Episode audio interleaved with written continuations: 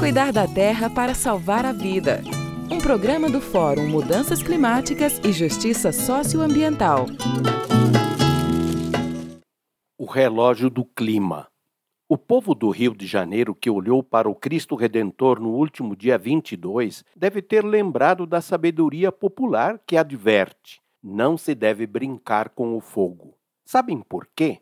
Por terem visto a projeção nele do relógio do clima, indicando que a humanidade só tem 5 anos e 364 dias para evitar que o clima da Terra ultrapasse os 1,5 graus Celsius de aquecimento global. E com isso, evitar que continuemos avançando no caminho do inferno climático, como lembrou o secretário-geral da ONU.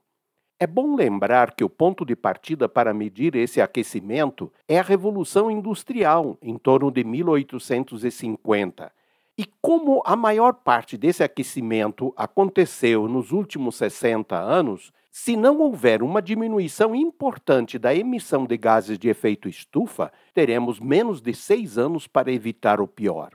As ondas de calor e de fogo no hemisfério norte, que estão provocando a morte de muitas pessoas, provavelmente mais do que as 60 mil do ano passado, bem como os ciclones que castigam o sul e sudeste do nosso país, deveriam nos levar a criar outro provérbio popular: não brinquemos com o clima. Sim, o calor mata, as enchentes e ventanias matam.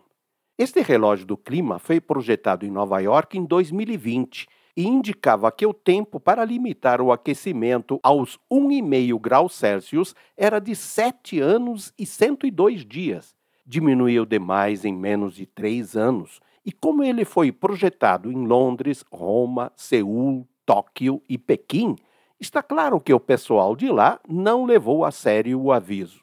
E para que nós o levemos a sério, o que devemos fazer?